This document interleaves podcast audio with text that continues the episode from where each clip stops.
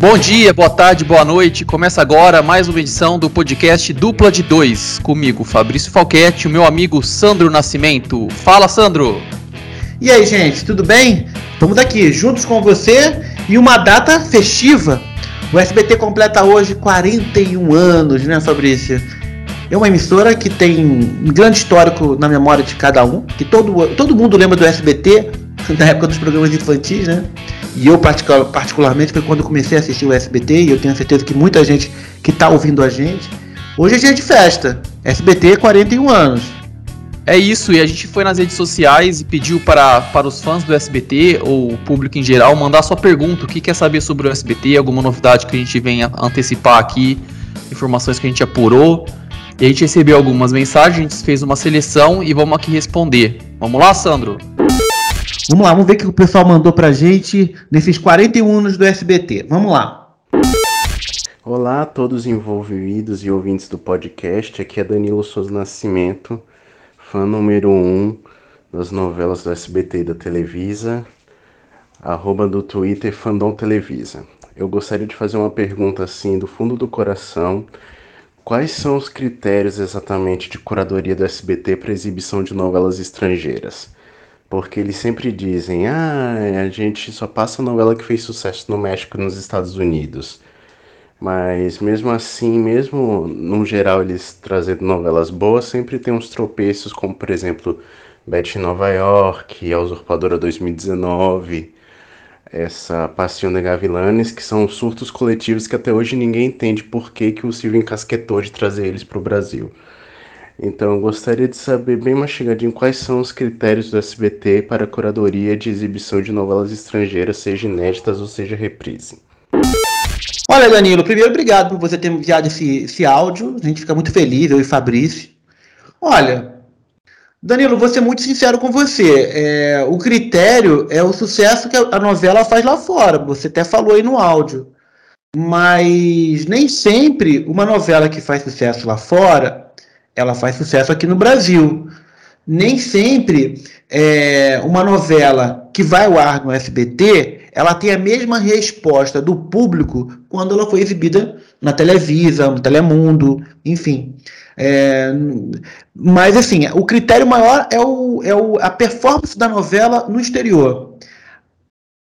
Agora, pode acontecer casos de uma novela entrar no ar e você pode, pode achar assim, ah, mas Pô, essa novela não teve um bom rendimento, né? Como a Usurpadora, como foi a Gavilanes, né? Que é um nome que ninguém. Fabrício, qual o nome da novela? É Gavilones, Gavilanes. Como é que é o nome da novela, Fabrício? Gavilanes. Mas isso foi coisa do Silvio Santos, né? Além do critério de audiência, tem, também tem o um critério chamado critério Silvio Santos. Ele manda e, o, e a direção põe no ar. Então tem muito isso também. Aconteceu algumas vezes, algumas vezes ele acerta. Inclusive, quando o Chaves veio ao Brasil, foi uma, uma ordem ali do Silvio Santos de exibir. Foi uma aposta e deu super certo. Então, com o Gavilanes não deu certo, né? Foi uma aposta dele, que infelizmente, ou felizmente, isso não, não vem a mim, não deu certo e tirou rapidamente do ar, porque realmente estava com uma audiência pífia. Um ponto, um vírgula poucos pontos, então realmente não deu certo. Então, mas aí, a grosso modo, Danilo, é isso, tá? O critério Silvio Santos e critério a performance da novela no exterior. Né? É, é claro que hoje, para trazer uma novela inédita, é caro, tá? Não é barato não, porque os custos do dólar tá muito alto, tá 5 por 1. Então, é, muitas vezes, quando as pessoas reclamavam, ah, tá só reprisando novela, é porque isso é mais barato. Assim, entendeu? O custo-benefício para a emissora muitas vezes é mais barato porque é uma novela que já, tá no, já, tá, já foi adquirida. E quando você compra uma novela nova, tem custos, entendeu? Então você tem sempre tem questão disso, do dólar que tá alto, é 5 por 1. Então é, é bem complicado nessa negociação. Mas é, o SBT, como todo mundo sabe, tem uma, uma parceria de longa data com a Televisa. Então os produtos da Televisa têm sempre preferência que está no ar no SBT. É, é, claro que tem novelas que foram exibidas no SBT que não foram produzidas pela Televisa, já aconteceu. Inclusive tem uma novela inédita que vira e mexe, tem essa discussão lá dentro de trazer, exibir ou não, que era é Imperatriz.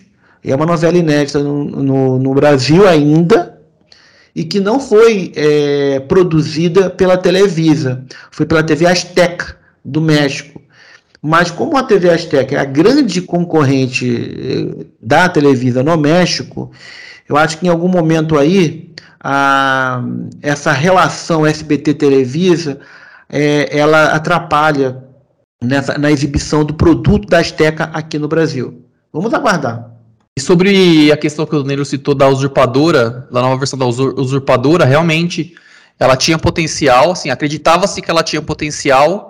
Foi a Televisa que lançou um novo projeto de resgatar aí nova, é, novelas clássicas como séries, e o SBT estreou a nova versão da usurpadora. Mas não, não tinha mesma acaba, o mesmo acabamento da Televisa, aquele acabamento popular, realmente tinha uma pegada de série e o público brasileiro não gostou, até por causa do horário também, né? Na faixa das 9 horas ali contra a novela da, da Globo.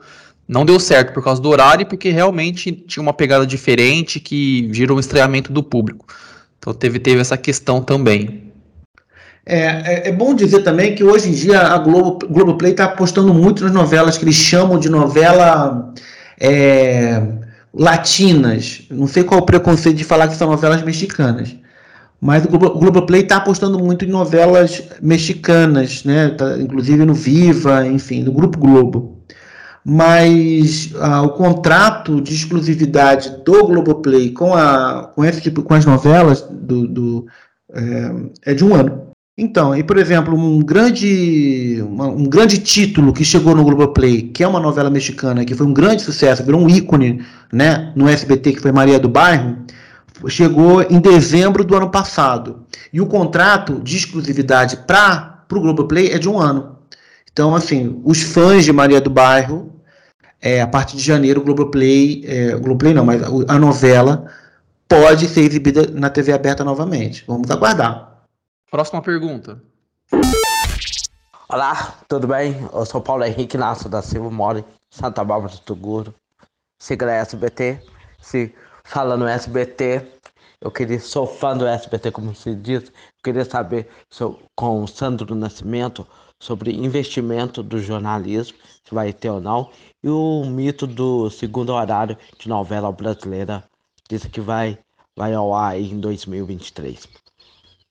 Tchau. Ô Paulo Henrique, obrigado. Obrigado por ter enviado esse, mais esse áudio pra gente. Muito obrigado, viu?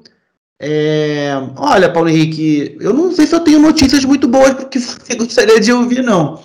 É, o, olha, o investimento do jornalismo, o Fabrício vai contar para você. Eu vou contar para você o seguinte: é, sobre o segundo horário de novelas, é, tudo está dependendo do mercado, entendeu, Paulo? A gente está num momento de eleições, então o mercado está muito estagnado, o mercado publicitário. Para você investir num segundo horário de novelas, você tem que estar tá aí já seguro de um, de um retorno comercial. Então, nesse momento, o mercado está um pouco estagnado, está tudo um pouco parado, esperando as eleições. Após as eleições, a, a, a expectativa é que o mercado é, ele volte a crescer. Então, é, inclusive o SBT está inaugurando um segundo estúdio, um estúdio que pode ser feito novelas e também pode ser feito para reality shows. Então, esse segundo estúdio é, ele poderia estar tá produzindo novelas em, em, simultaneamente com uma, a, a, a, uma outra novela. Então, podia estar tá gravando ali duas novelas simultâneas. Agora, você gravar duas novelas simultâneas é um investimento milionário.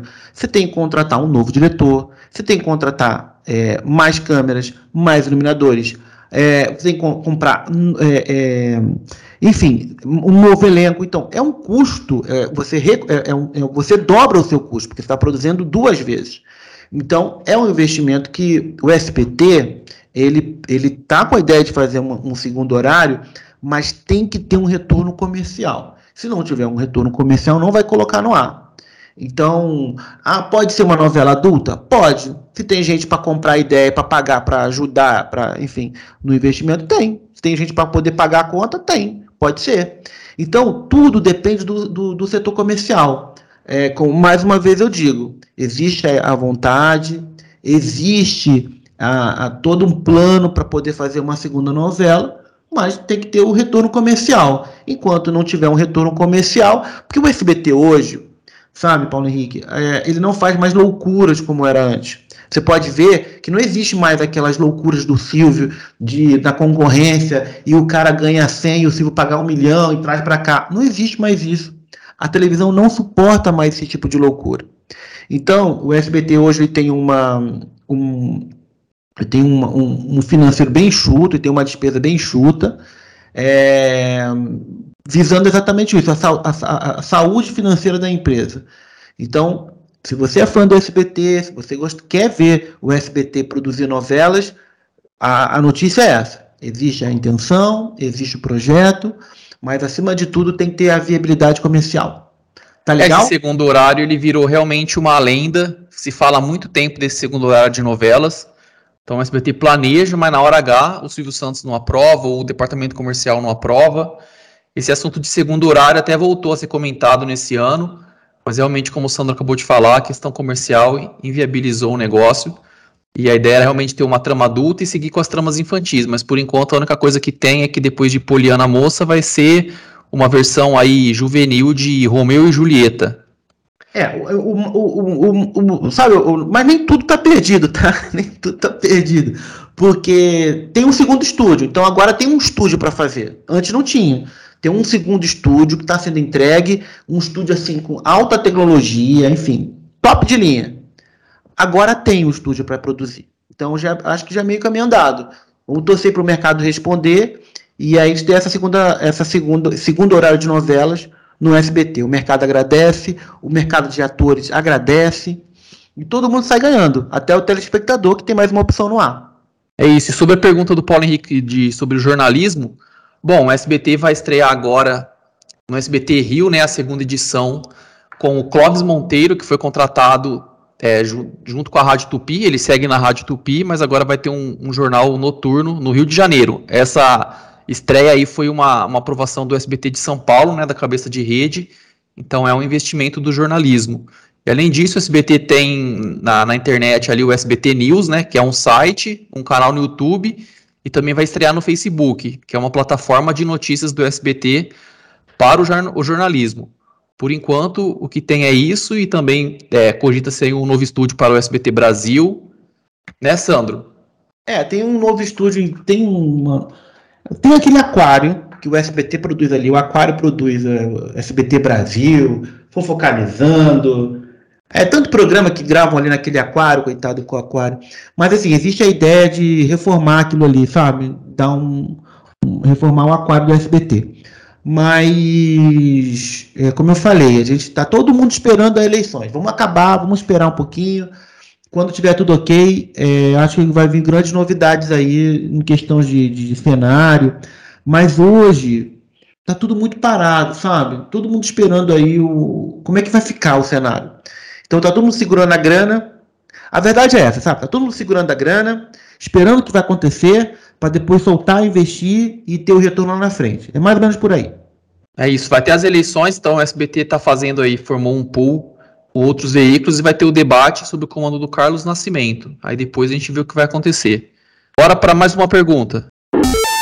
É, eu gostaria de saber se a, o SBT ele fechou parceria com a Paramount para entrar na Pluto TV e também sobre algumas mudanças no jornalismo da emissora, se há mudanças ou não. Valeu, Lipe, pela sua mensagem. É, muita gente querendo saber sobre o jornalismo do SBT, né? A gente já, já falou aqui, já respondeu na última pergunta. Sobre a Paramount, sobre o SBT estar na Pluto TV, não, isso não existe, por enquanto não tem nenhuma informação sobre isso. O SBT adquiriu recentemente um pacotão aí de filmes, é, foram anunciadas numa chamada na, na grade do SBT 28 produções. Então, como o SBT ainda não, não, tem, nenhuma, não tem mais nenhum contrato de exclusividade com, com as distribuidoras, o SBT adquiriu aí vários filmes de, de diversas plataformas, de diversas distribuidoras. Entre os filmes tem Poderoso Chefinho, Em Ritmo de Fuga, Ovos e Esquilos. Tem vários filmes aí, alguns, é, vários antigos, vários que não são mais inéditos, mas tem algumas produções boas. Mas sobre a, o SBT na Pluto TV não existe. É, eu acho que é, é bom dizer que aquele acordo que existia lá, lá atrás, né, que a exclusividade, do, que era o SBT exclusividade dos filmes da Disney, da Warner, hoje em dia não existe mais, sabe? Não existe mais, não tem como. É, além de ser inviável economicamente, porque uh, os títulos eram pagos em dólar, é, não tem o mesmo retorno, o investimento não vale mais. Né? Hoje você. Antigamente, você tinha que correr para casa, porque ia passar um filme na tela de sucessos, no cinema em casa, e aí você estava na rua, vai começar o filme, você corria para assistir o filme. Hoje não. Hoje você tem a Netflix, hoje você assiste o filme em eh, até o DVD pirata, né, que enfim, tá no camelô, as pessoas têm essa possibilidade que, enfim, é ilegal, mas eh, não podemos negar que isso também atrapalha o rendimento da TV aberta do filme. Inclusive eu fiquei assustado que eu fui, eu fui ver no cinema o filme dos Minions e menos de um mês depois ele já tá na net. Eu fiquei assustado, assim, a janela caiu muito, então não precisa esperar quase nada. O filme saiu do cinema, já está disponível aí nas plataformas. Isso muda muito também a audiência da televisão, né? É, isso impacta na audiência da TV. Então, assim, antigamente um filme, um filme chegava a dar mais de 30 pontos no hip hop. É difícil hoje chegar a 10. É milagre. Né? Então, quando acontece. É, na Globo chega, mas no SBT não. No SBT não, na Record não. não. Só a Globo. Mas a Globo, Fabrício, a Globo chega a esse número porque ela, ela tem uma novela que dá 30 é. antes. É. Então, você anuncia um filme durante a novela, mesmo que caia o Ibope, na média, você segura ali a média do filme, né? Sim. Aham. As, as, uh, os estúdios estão cada vez mais dando preferência a colocar os seus filmes em suas plataformas. Então, grande motivo de você assinar hoje o Disney, Disney Plus, o HBO, ou a Paramount, enfim, é você ter ali acesso a um conteúdo exclusivo. Se você vai assinar, mas que se aquele conteúdo vai estar na TV aberta, você não vai assinar. Então, é, hoje está muito difícil. Hoje, aquele, aquele cenário de filmes que era no passado não existe mais. Até porque o filme ele não dá mais a mesma audiência que dava antes. Então você pode até apostar aí, né, Fabrício, que o tela, a tela quente, muitas vezes ela exibe seriados da própria Globo que vai estrear no Globoplay, faz uma vitrine. E dá mais audiência que muitas vezes um blockbuster que, vai ser, que foi exibido na semana anterior, entendeu? Então isso é muito comum. É isso. A gente recebeu aqui mais uma pergunta em texto, e eu vou ler aqui, a do Marcelo Patrocínio, do Sertanejo na Web. Ele perguntou se tem alguma previsão para mudanças nos sábados à tarde do SBT e mais um perguntando sobre o jornalismo, se tem mudanças nos cenários do jornalismo. Sobre o jornalismo, a gente já disse que o SBT tem um estudo aí de mudar o, o cenário daquele aquário que eles fazem lá os telejornais. E sobre as mudanças no sábado à tarde, bom, o SBT tem atualmente o programa Raul Gil, e o Silvio Santos gosta muito do Raul Gil, ele não vai mexer no programa do Raul Gil. Só ali no final da tarde, né, que eles tentaram estrear um, um programa de crimes aí, internacional que não deu certo, durou um, uma semana só, durou só, só teve uma edição, acredito. E tá tendo agora notícias impressionantes. Então, o que pode haver, talvez, é uma mudança nesse final de tarde. Mas sobre o Raul Gil, ele não vai sofrer alterações, não, né, Sandro? Não, não tem, não tem. O Raul Gil, ele tem um contrato vitalício com o SBT, ou seja, ele, o, o, o programa só sai do ar se o Raul Gil quiser e não tem ali previsão de uma mudança muito radical naquele, naquele, naquele espaço ali na grade. Pode ter acontecido alguma coisa antes, né, como tinha com a Maísa, antes de, antes de ela decidir abandonar a TV aberta. Pode ter alguma coisa ali, mas assim, hoje mesmo, sério, não tem nada. É, pode acontecer, uma, de repente, alguma, algumas mudanças pontuais após o Raul Gil, mas eu acho que a sua pergunta é mais assim, pô, será que vai ter uma novidade, um novo programa de auditório? Será que tem um. Não, gente, não, por enquanto não. Não tem nada previsto para isso. Então é isso, a gente agradece a todos que enviaram suas perguntas. A gente selecionou aqui algumas para res responder, para marcar a data dos 45 anos do SBT. A telinha deseja ao SBT parabéns, uma, uma longa estrada aí, que venha novos investimentos para o mercado se, se mexer mais. E é isso. É, eu, gente, eu acho que o SBT ele tem um, ele traz, eu acho que ele traz uma memória afetiva para todo mundo, né? Todo mundo hoje tem uma memória muito afetiva ligada ao SBT, seja pelos programas infantis, quem assistia, seja pelas novelas mexicanas, que o SBT foi a primeira emissora a exibir uma novela mexicana, né? É, no país, com os ricos também choram. Então acho que todo mundo tem de alguma forma a ter uma ligação muito afetiva com o próprio Silvio, né? O Silvio que que atravessa gerações, já, já pegou a minha avó, pegou a minha mãe, já eu assisto o Silvio, a, a, a minha geração para frente assiste o Silvio, crianças assistem o Silvio, Então é um fenômeno, com certeza, isso aí não tem como a gente é, questionar.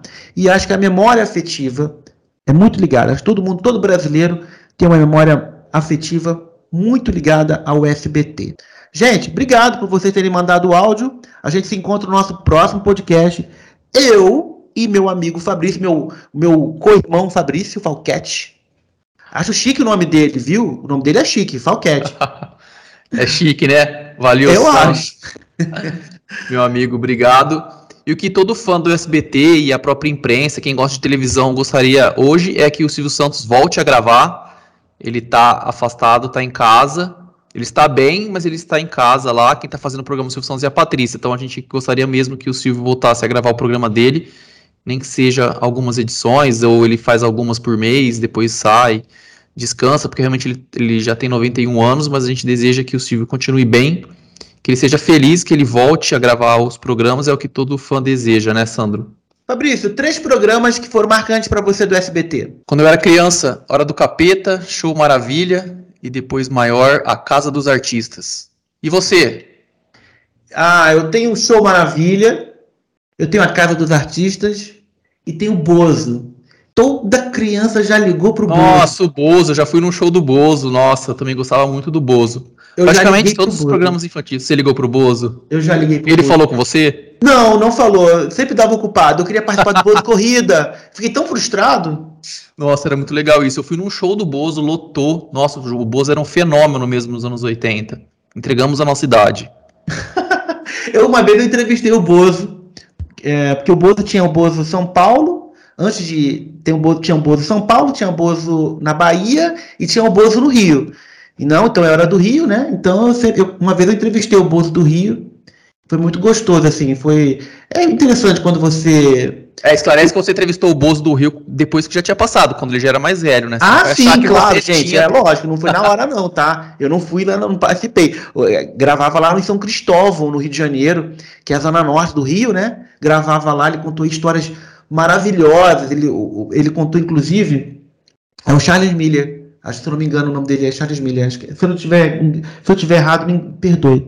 É, ele contou histórias maravilhosas do tipo que ele, o programa entrava no ar 8 horas, ele perdeu a hora, ele, enfim, ele perdeu a hora e ele morava no Leblon. Então do Leblon para São Cristóvão demora, demora assim tipo 20 minutos. Ele fez em 5 de moto, para você ver. O programa já estava no ar e ele estava se maquiando. Então ele entrou no ar sem roupa. Ele só entrou com a maquiagem. Olha que loucura.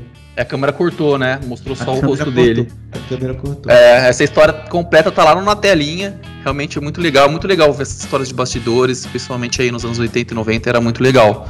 Então quem quiser conferir, vai lá na telinha. Fabrício, ma oi Fabrício, vamos terminar em ritmo de festa? Maoi, rodando! Oi. Valeu, gente! Obrigado, gente. Um beijão para vocês. Até mais. Tchau, tchau. Tchau.